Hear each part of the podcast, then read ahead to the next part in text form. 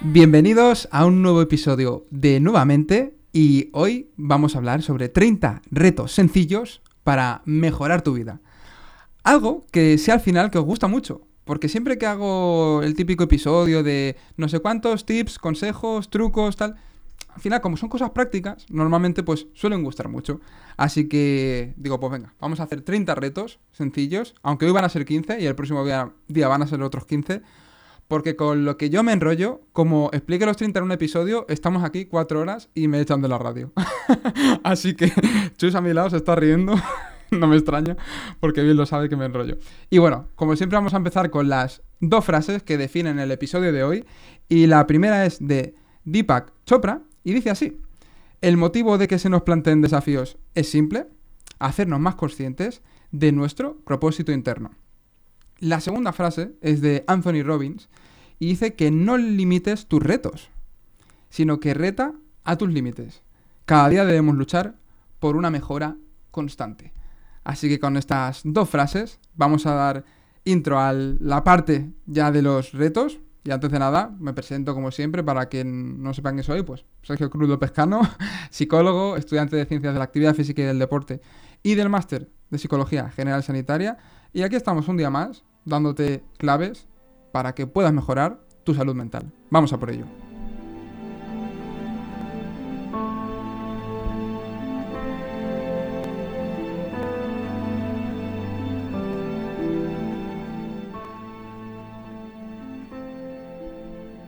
Y bueno, no voy a empezar a saco con los retos, porque a mí siempre me gusta dar un poco las razones por las cuales precisamente estos retos tienen sentido, porque te pueden ser útiles. Hoy más que nunca, por supuesto, quédate con lo que resuena más contigo, mm, descarta lo que no. Yo soy el primero que todos estos retos, pues no los ha hecho, tiene que ir centrándose en algunos, otros ya los tengo asentados. El fin, mm, quiero decir, lo tengo asentado, pero lo tienes que verificar, o sea, no te creas nada y compruébalo por ti mismo. Y el primer, digamos, el primer beneficio de estos retos, de estos pequeños, de estas pequeñas acciones, es el del autoconocimiento. ¿Por qué? Porque cada una de estas cosas que, digamos, tienes que implementar en cada uno de los retos, si te cuesta llevarlo a cabo, es porque está diciendo algo de ti. Está mismo enfrentándote contra algún miedo, contra alguna inseguridad, contra alguna vergüenza, contra alguna cosa que en definitiva, pues lo mismo en tu día a día luego eh, te, te limita de alguna forma. También, por supuesto, van a ser retos que van a mejorar tus relaciones, ya lo verás. También te van a ayudar a tomar conciencia y a mejorar tu bienestar emocional, porque sobre todo son retos que te van a ayudar en esa parte. En una parte que quizá hoy en día tenemos un poco olvidada, en el devenir del día a día, y te aseguro que el llevar a cabo esto, que lo vas a tener que llevar de manera muy, muy consciente, porque son retos que no van, digamos, con la forma de actuar que tenemos de manera automática, pues te van a ser muy útiles. Otra cosa que te quería decir es que no empieces a... Pues venga, voy a coger 10 retos de los 30 y los voy a intentar instaurar esta semana. No, poquito a poco. Elige uno, uno o dos, los que más, como digo, consideres que ahora te pueden ayudar en tu situación. Intenta aplicarlos durante un mes. Durante un mes, intenta sentarlo, intenta ver, ir apuntando que qué vas obteniendo de esos retos, si vas obteniendo beneficios, qué cosas tienes que, mejorar, qué está yendo bien. Ir haciendo un otro registro de las cosas que vas consiguiendo al, aplicar ese, ese reto. Y como te digo, en esto quiero resaltar, ser bastante claro, empieza por lo que resuene contigo. No empieces ahí por uno cualquiera, el que más veas que ahora mismo te puede servir. Y bueno, pues vamos a empezar con el primero de ellos, como digo, hoy voy a tocar 15 y el próximo día los siguientes 15. El reto 1 tiene que ver con que, al, final de tu día escribas tres cosas buenas que han pasado.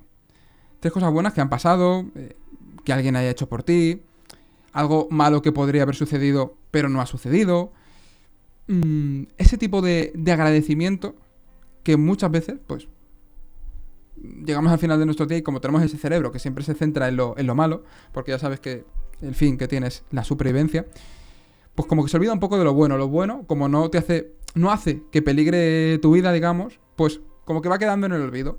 ¿Qué pasa? Que esto muchas veces puede dar lugar a frustraciones. Lugar a, joder, es que nada me sale bien nunca, es que nunca hace nadie nada bueno por mí. Y oye, pues yo qué sé, pueden ser cosas tan sencillas como... ¿Alguien te ha preparado la comida? ¿Alguien te ha enseñado algo nuevo? ¿Alguien te ha preguntado qué tal estás? Mm, cualquier detalle, por pequeño que sea, no sé, alguien te ha dejado pasar en el metro. cualquier tontería que des por sentado, eso al final son cosas que muchas veces damos por sentado. Luego, obviamente, pues pueden ser cosas del tipo. Me, he levantado de la cama, que hay mucha gente que tampoco puede. O sea, podemos ir a cosas ya más que tengan que ver con la función del cuerpo. Pero te aseguro que si te pones a arañar, todos los días vas a sacar tres y más de tres cosas por las que estar agradecido. Y esto es un pequeño entrenamiento para que poquito a poco, pues, tu mente vaya viendo de manera cada vez más consciente que hay cosas buenas en tu día a día, a pesar de, esa negatividad que muchas veces hay en, el, en nuestro contexto en el que vivimos ahora mismo, ¿no? Pero bueno, en esto no me voy a enrollar más porque te recuerdo que hay un episodio en el que específicamente hablé de los beneficios del agradecimiento, que lo puedes eh, buscar en episodios anteriores. Y ahora sí vamos a pasar con el segundo reto. Otro reto. ¡Buf! Este reto. Este reto cuesta, ¿eh? Cuesta mucho. Y es el de escuchar y no solo oír. Esto me acuerdo que, que lo decía un profesor, no me acuerdo ya ahora mismo de qué asignatura era, sí, creo que era en la carrera, sí, en la de ciencias del deporte, que me decía, bueno, que nos decía a la clase, me estáis oyendo, pero no me estáis escuchando. Cuando nos preguntaba algo y lo mismo no sabíamos responderle, ¿no? A lo que había dicho. Y es que no tiene nada que ver. Oír, pues tú puedes estar oyendo mm, un ruido de fondo, pero de una conversación, pero no saber lo que están diciendo. Escuchar es prestar atención, es poner el foco en eso. Y hoy en día, esto es un reto. ¿Por qué? Pues por dos motivos. Mira, el primero de ellos es porque normalmente estamos en una conversación más pendientes de lo que nosotros queremos decir que de entender, comprender, saber por qué la otra persona está diciendo eso. Y claro, esto entonces no es, no es un diálogo, al final acaba siendo un monólogo por dos partes, aunque parezca una conversación, pero oye, si no hay una escucha genuina, una escucha real, un entender por qué la otra persona está diciendo esto, sobre todo cuando son con temas que lo mismo diferimos un poco, sea en el ámbito que sea. Pero ¿por qué hoy, hoy en día también esto es un reto? Pues porque estamos muchas veces hablando con alguien y tenemos el móvil encima. Estamos mirando otras cosas y cuando prestamos atención al teléfono móvil y no estamos a lo que estamos en esa conversación, ¿qué mensaje de manera inconsciente estamos enviando? Pues que es más interesante lo que tengo en la pantalla que lo que tú me estás diciendo. Y pues esto al final se acaba convirtiendo en, en un problema. Así que mm, te animo a que en tu día a día, eh, si te marcas esto como reto, te, te des cuenta de las veces que muchas veces estás ya pensando en tu respuesta o que lo mismo estás haciendo otra cosa cuando alguien te está hablando. Fíjate, las dos, los dos retos que ya te he dicho, como para meterte en los 15 a la vez. Es que tienes que ir uno al mes, o como mucho si acaso dos, y ya sería. Porque también ya sabemos que el cerebro no tiene capacidad para estar a varias cosas a la vez. Mejor que se centre en una cosa y que todos los días te recuerdes que ese es el reto del mes. El tercero tiene que ver con escribir o llamar a tres personas con las que lleves tiempo sin hablar y no sepas nada de ellas. Esto, bueno, esto realmente sí que quizás se pueda hacer de manera más concreta, porque no vas a estar lo mismo todos los días preguntando a tres personas qué tal están. Pero sí, yo qué sé, pues imagínate un amigo de, cuando ibas a la carrera, llevas un tiempo sin, sin hablar con él. Pues, o incluso un familiar, si vives lejos de, de donde vive tu familia. Intenta tener un contacto con esas personas que son importantes para ti que también muchas veces con las prisas del día a día, eh, con el no parar un poco este ritmo de vida acelerado que, llevamos, pues a veces eso pasa a segundo plano y luego, pues, ostras, cuando a la otra persona, es lo que yo digo, ¿no? Cuando, cuando alguien, em, y es una pena, cuando a alguien le pasa algo, cuando alguien se pone enfermo, cuando alguien le ingresa en el hospital por lo que sea, cuando alguien incluso fallece, ahí parece que cuando todo el mundo va a verle. Ostras, ¿por qué no lo hacemos antes de que la persona esté mala, ¿no? O ya no esté si, realmente estás en esos momentos es porque esa persona tiene una importancia para ti. no cuesta mucho pues escribir de vez en cuando a, personas de ese tipo, que luego no son tantas, y luego muchas veces las puedes contar casi con... Eh, y te sobra algún dedo de las dos manos, o sea, que, no implica tanto y, la otra persona se va a sentir muy bien y tú también te vas a sentir bien.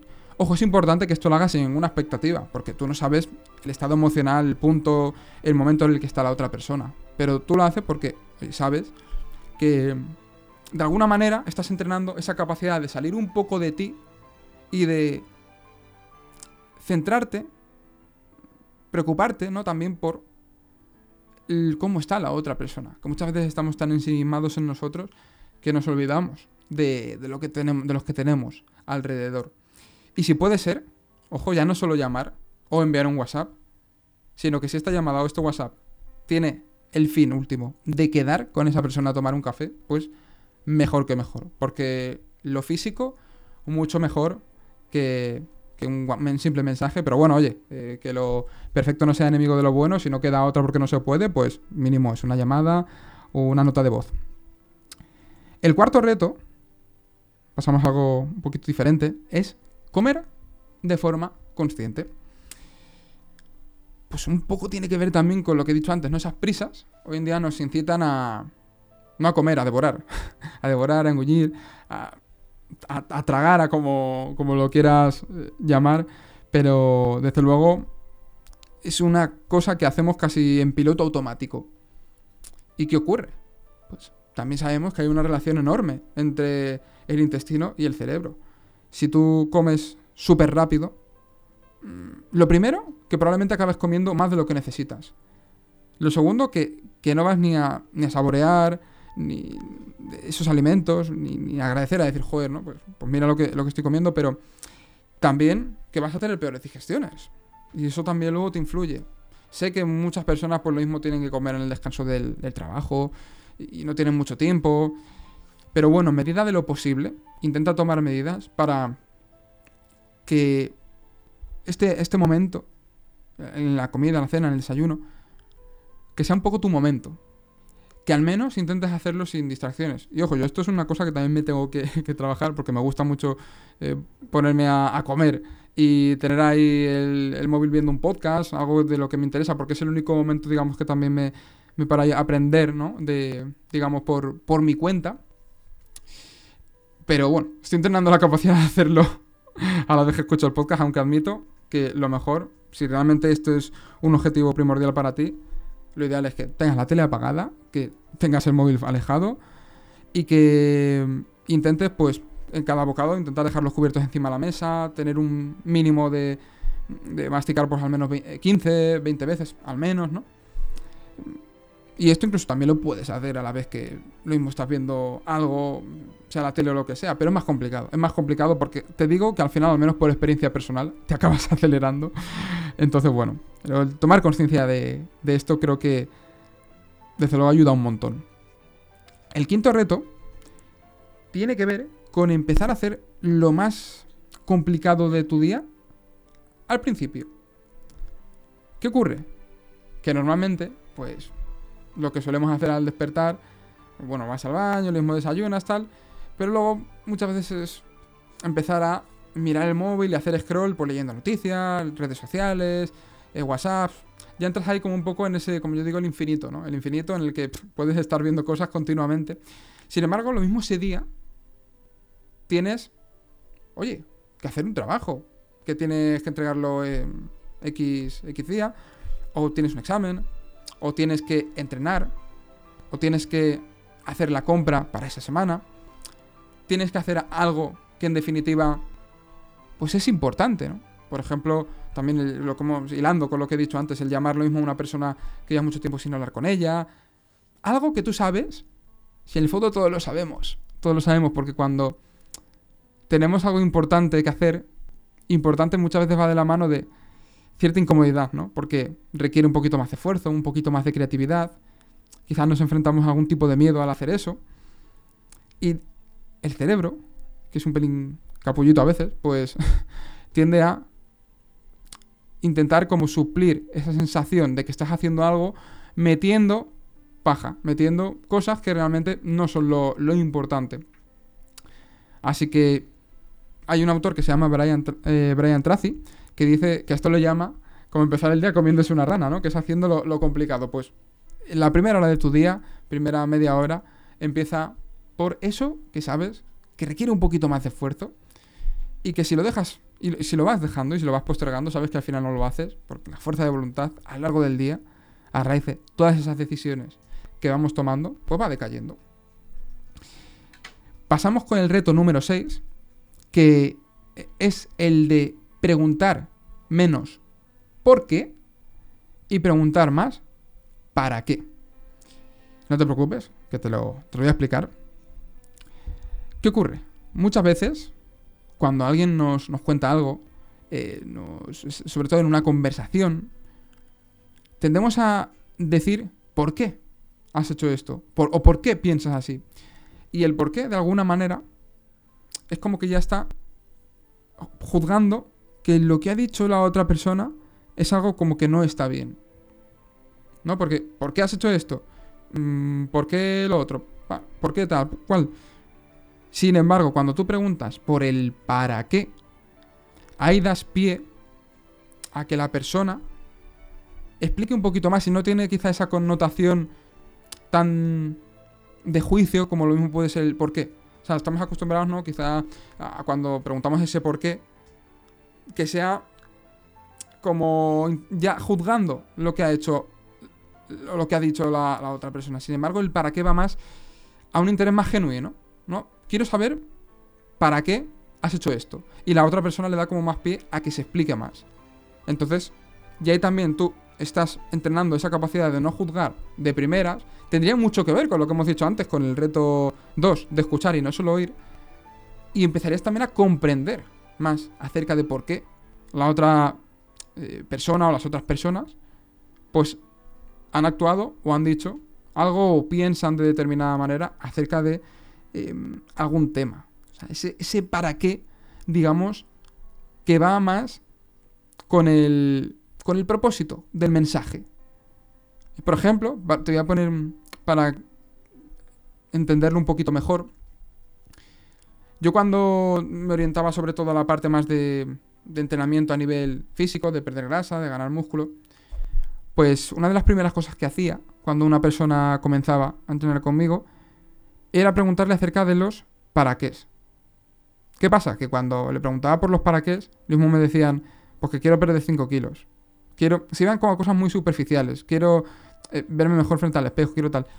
No, no, no, no, pero yo te estoy diciendo, o sea, ahí me estás respondiendo a los porqués. Si yo te pregunto por los para qué, puede ser, por ejemplo, pues cuando sea mayor, poder seguir valiéndome por mí mismo, poder seguir, yo qué sé, viajando, poder seguir eh, o poder jugar con mis nietos, yo que sé, cosas más profundas, digamos. Así que eso sería el objetivo de preguntar menos por qué y más para qué. Pasamos con el reto número 7 y este es el de sorprender a tu cerebro. Como ya sabes, el cerebro es una máquina de crear hábitos, de crear hábitos, de llevarte a esa comodidad y de que no tengas que pensar. ¿Por qué? Porque al final cuando tú creas un hábito, lo que estás haciendo es ahorrar energía.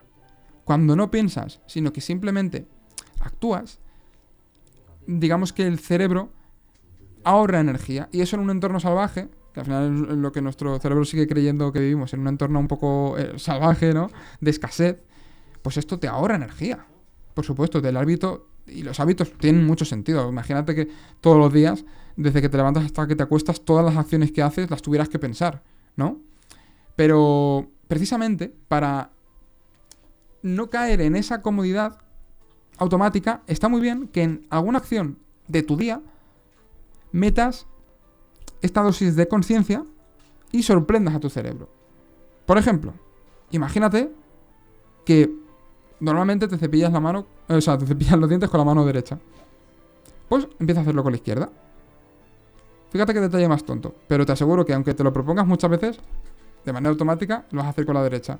Pero cuando caigas digas, no, no, no, con la izquierda. Y eso a tu cerebro de alguna forma le sorprende. Le sorprende. Y esto también hace que se creen nuevas conexiones neuronales. Y esto sabemos que también previene de enfermedades, especialmente de enfermedades neurodegenerativas como el Alzheimer, otro tipo de, de demencias. Y esto hecho en, tu día a día, en, otros ámbitos, por ejemplo, si vas a caminar, a, trabajar normalmente por un camino, o ya sea andando en coche, ojo, vas a hacer siempre la misma ruta, intenta cambiarla. Si vas en metro, pues intenta, pues bájate una parada antes, métete por calles que nunca hayas pasado, intenta fijarte en detalles que nunca te has fijado. Piensa, por ejemplo, esto también es un ejercicio muy chulo, en cosas que. Eh, en el uso que normalmente le das a, a un objeto. Y intenta pensar algo diferente que puedas hacer con, con ese objeto.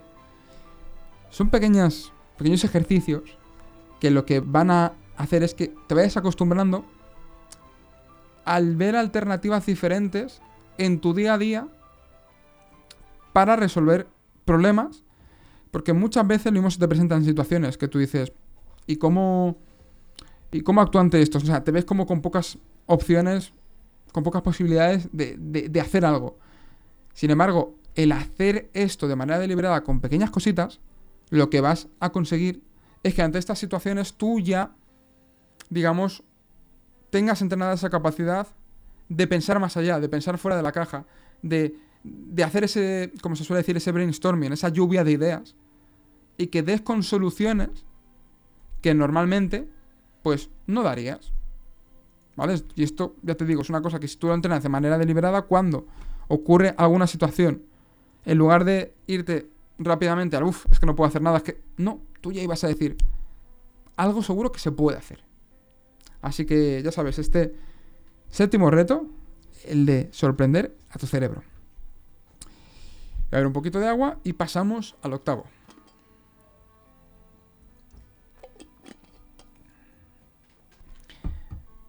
El octavo reto, para mí uno de los más difíciles, es el de empezar a decir que no y a ver qué pasa. ¿Qué ocurre? ¿Cuántas veces, por ejemplo, yo qué sé, pues de lunes a viernes imagínate que estás trabajando, llega el fin de semana y te apetece hacer algo en concreto, te apetece descansar, te apetece cualquier cosa. Sin embargo, pues alguien te dice, vamos a hacer esto. Y tú por no decir que no, pues lo haces un poco sin ganas. Y claro, esto al final, cuando haces algo sin ganas, em, que te propone otra, otra persona, pues no lo haces, digamos, con un humor muy, muy, muy bueno. Y encima luego tú te sientes mal porque sabes que no has hecho algo que lo mismo te apetecía hacer. Y claro, cuando constantemente estás diciendo sí a los demás y no a ti, pues esto de alguna forma te separa de tus objetivos, de las cosas que te gustan, de, prioridades, de, incluso de practicar tus hobbies. Solo por el miedo, ¿no? Por la inseguridad de decir no. De oye, a ver si, van a decir, si voy a decir no y la otra persona se va a enfadar. A ver si voy a decir no y ya no me van a volver a contar conmigo para tal cosa. Y es como, joder, pues quizás si por decir no alguna vez, pasa esto, lo mismo que no, te interesa tanto tener a determinadas personas cerca. Pero, ya te digo, sobre todo, es decir no y como digo, a ver qué pasa. Porque muchas veces te vas a sorprender y no va a pasar nada. O sea, lo, lo, único que va a pasar, vale, pues no haces algo que te hayan propuesto y ya está. Pero muchas veces, digamos que lo que nos creemos que va a pasar es mucho más grande en nuestra cabeza eh, lo magnificamos tanto, porque ahí en ese momento asoman tantos miedos al rechazo, ¿no? O sea, el miedo al rechazo tiene mucho sentido a nivel evolutivo, ojo, nuestro cerebro está... no le gusta que nos... Eh, digamos que nos rechacen y a veces el decir un no implica llevar la contraria a alguien, ese miedo asoma, pero claro, hoy en día de manera constante con los cientos de planes que muchas veces te pueden proponer, tal cual, quizá te interesa decir más veces, ¿no? Lo mismo, tienes una hija, un hijo, te apetece hacer algo con él, en lugar de hacer lo mismo de siempre con, con tus amigos, por ejemplo, ¿vale? O sea, un ejemplo, puede haber miles. Simplemente intenta decir más veces no cuando te propongan algo. Sobre todo en esas veces que sabes que cuando dices sí, acabas haciendo algo, después el sentimiento que tienes es como, joder, pues es que yo realmente no me apetecía hacer esto. ¿Vale? Ese sería el octavo reto. El noveno es el de responder a la pregunta de ¿qué has logrado en tu vida? Y esto es una, una cosa que yo trabajo mucho en las sesiones, en las sesiones de, psicoterapia, porque la mayor parte de las personas que me llegan suelen tener un, digamos, un autodiálogo, eh, unas creencias acerca de sí mismos muy negativas y muy, absolutistas. O sea, suelen ser en términos de lo que, lo que consigo, o lo que he conseguido, lo que he logrado, lo que he hecho a lo largo de mi vida, ha sido a veces por suerte, o, mm, bueno, mm, en definitiva no ha sido por mérito mío. Sin embargo, lo malo que ocurre sí es por mí. Sí es por mí. Y claro, eso es un problema muy grande. Ostras, si lo malo que ocurre te lo achacas a ti y lo bueno que consigues no lo valoras lo suficiente, lo consideras, va, no, no, no es muy importante. O encima dices que ha sido porque eh, otro te ha favorecido por cualquier motivo, esto es la receta perfecta para eh, que acabes viéndote como una mierda constantemente. ¿no? Y acabes con términos del tipo no sirvo para nada, es que todo se me da mal, y toda esa serie de diálogos automáticos que aparecen de manera, pues, automática, valga la redundancia, y que para empezar a contrarrestarlos, tienes que hacer de manera deliberada el sentarte y ponerte a ver todo lo que has ido logrando desde eh, cuando eras pequeño, joven, adolescente, ya adulto, ¿qué has ido logrando? Porque tenemos esa tendencia, ¿no? esto también es normal, que siempre tendemos esa, como esa necesidad de querer mejorar, de querer seguir superándonos, pero ojo, si esto siempre lo haces desde un marco de no, no valgo o tal, al final esto no, te está apoyando, no, te está animando en ese proceso. Entonces yo lo que uso en las sesiones es el, calendario de vida, que básicamente consiste en un, digamos, es como una cuadrícula que se divide en, filas y en columnas y cada cuadradito de esas filas y de esas columnas representa como una semana de un año de tu vida. Entonces yo lo que digo siempre a los, a los pacientes, mira, tacha cada uno de los cuadrados hasta que completes, digamos, eh, los años y las semanas que has vivido. Y en todo eso, ahora que ya has vivido, quiero que eches la vista atrás y que empieces desde el principio y vayas poniendo cosas que has hecho, que has conseguido, cosas buenas que te han pasado, que han hecho por ti, tal. Si eso, puedes coger álbumes de fotos, objetos, cosas que te recuerden, que te lleven a esos momentos y así, pues lo mismo, te, facilita, ¿no? El recuerdo de esas cosas, porque muchas veces pues, ya como damos por sentado no nos acordamos. Y por supuesto, a lo largo del proceso, tú puedes ir añadiendo cosas, ¿no? Puedes ir a esta pregunta de qué has logrado en tu vida. Lo mismo hoy te sientas media hora, te pones a hacerlo y se te vienen, yo qué sé, 15 cosas. Pero luego ya eh, a lo largo de la semana te vas acordando de más. Y más y más. Y esa lista va, va cada vez haciéndose más grande. Y los días van pasando y puedes ir añadiendo también cosas a esa lista.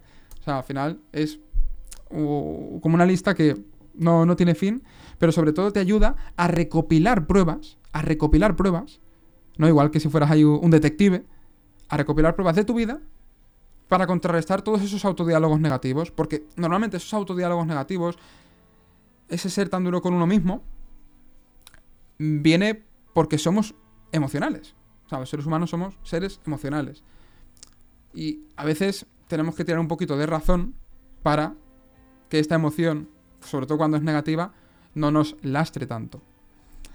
Aquí también lo puedo formular de otra manera y es, ¿qué le dirías a tu mejor amigo que hiciese en tu situación? Esta pregunta suele ser muy buena, ¿no? A la hora de, eh, si nos hablásemos como le solemos hablar a, a, un amigo, ¿no? En la mayor parte de los casos, el consejo que le solemos dar cuando nos habla mal es como, ostras, ¿sabes? Así que, bueno, vamos a pasar al décimo reto. Y es el de que ser feliz no cuesta dinero.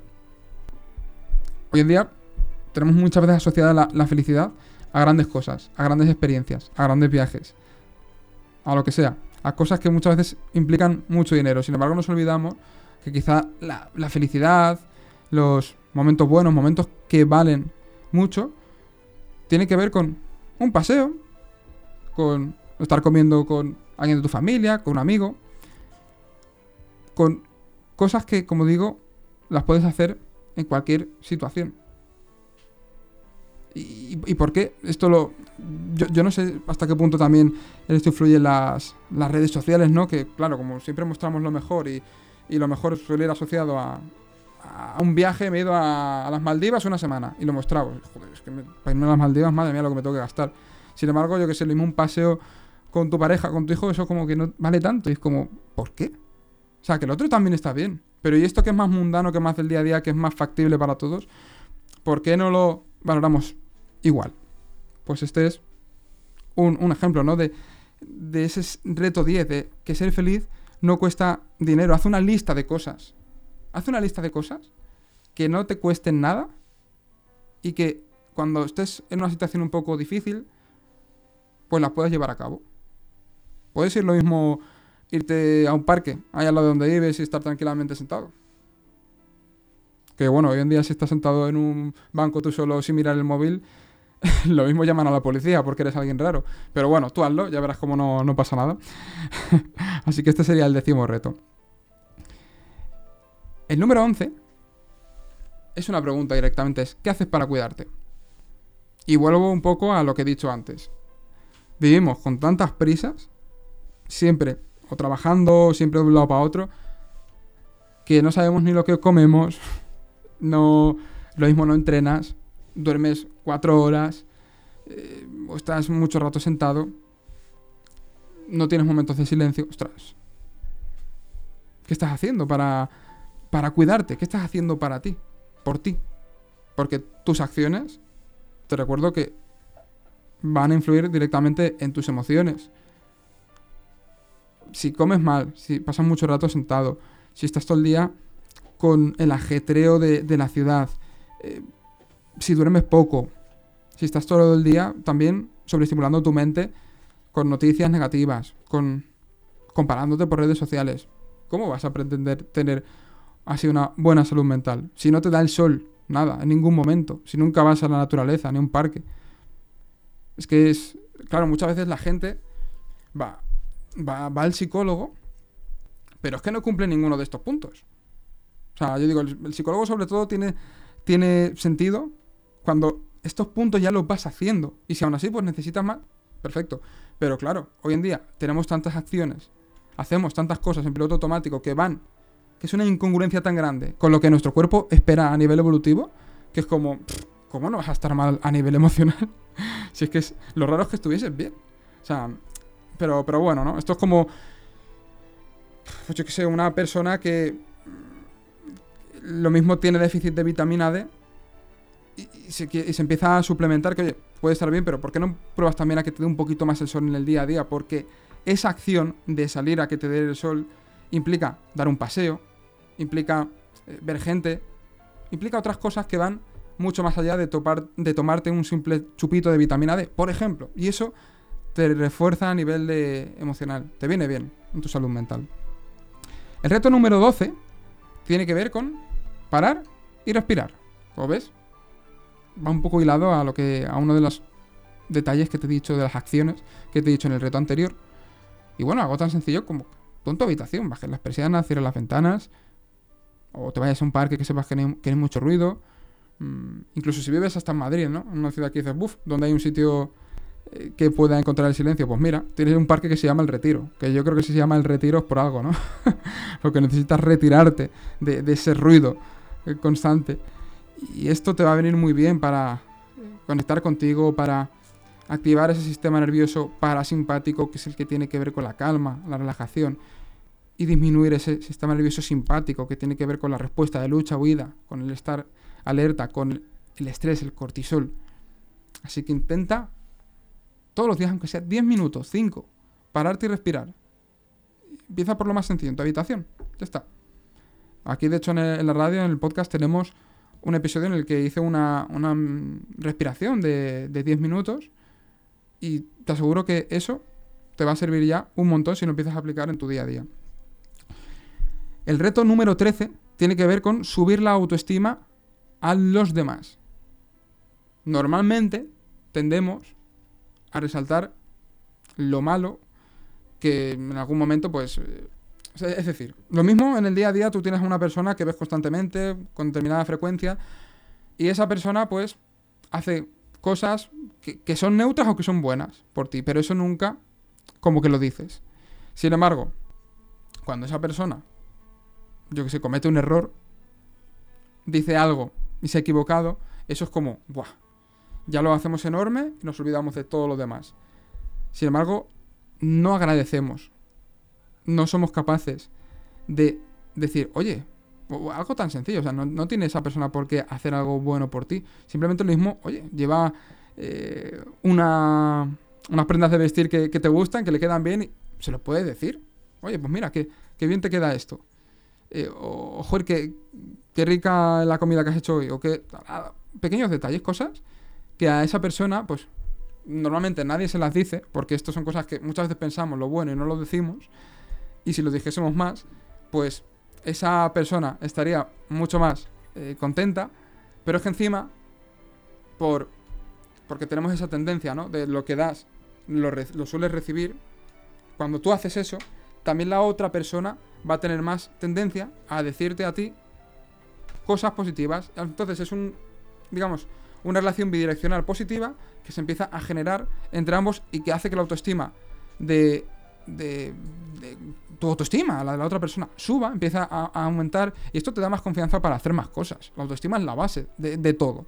Así que empieza a hacer esto y te aseguro que el simple hecho de hacerlo, desapégate de la reacción de la otra persona, desapégate por completo. El simple hecho de hacerlo te va a ayudar a que tu propia autoestima suba. Porque el decir cosas genuinamente buenas, no decirlas por decir, genuinamente que las pienses pero que no las digas a otros, te ayuda a que tu autoestima mejore.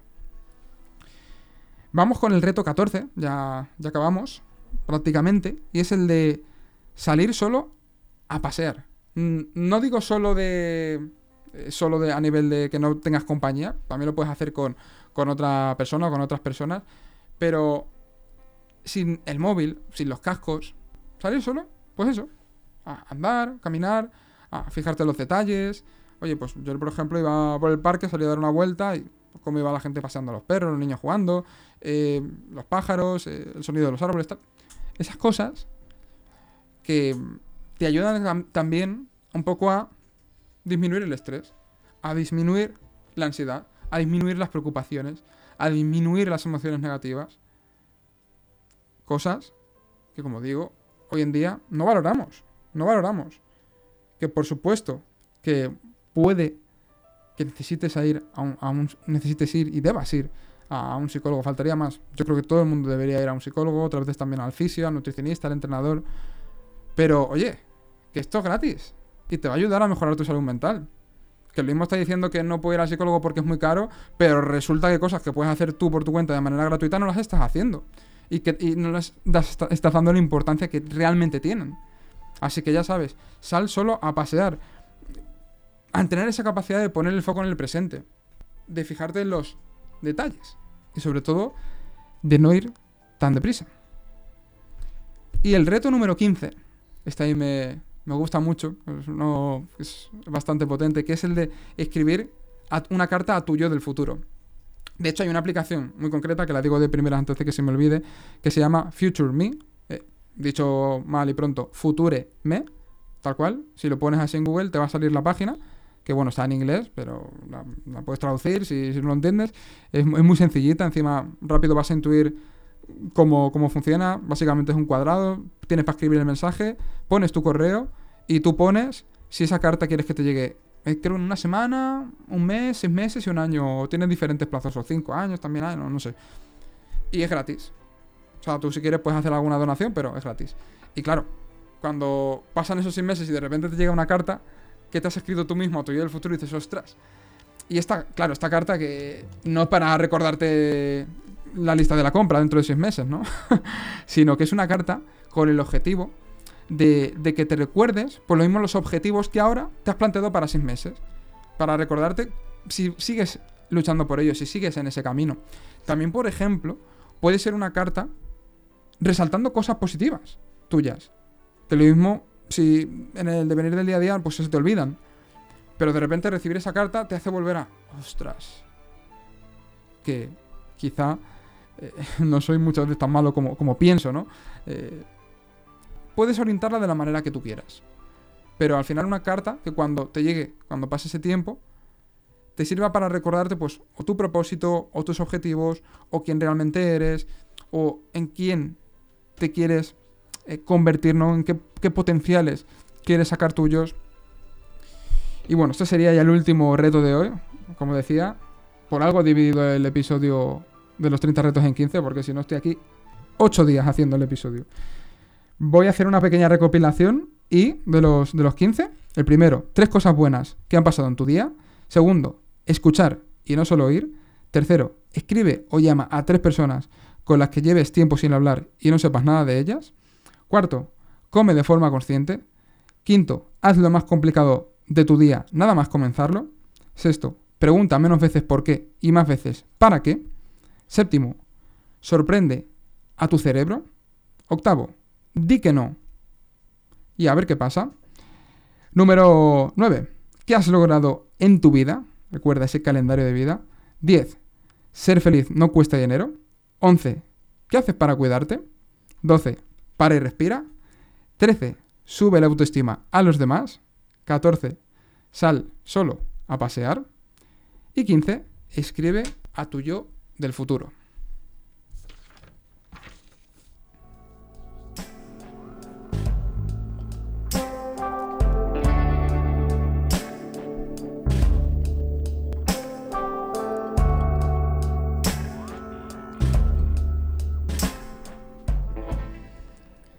Bueno, estos retos tienen obviamente el propósito de que tengas una vida mejor, de que tu bienestar emocional mejore, que mejore tu salud mental, disminuya tu ansiedad, sientas mejor contigo, mejores, como he dicho, tus relaciones con otras personas. Pero sobre todo, tiene el fin de hacer el mundo mejor.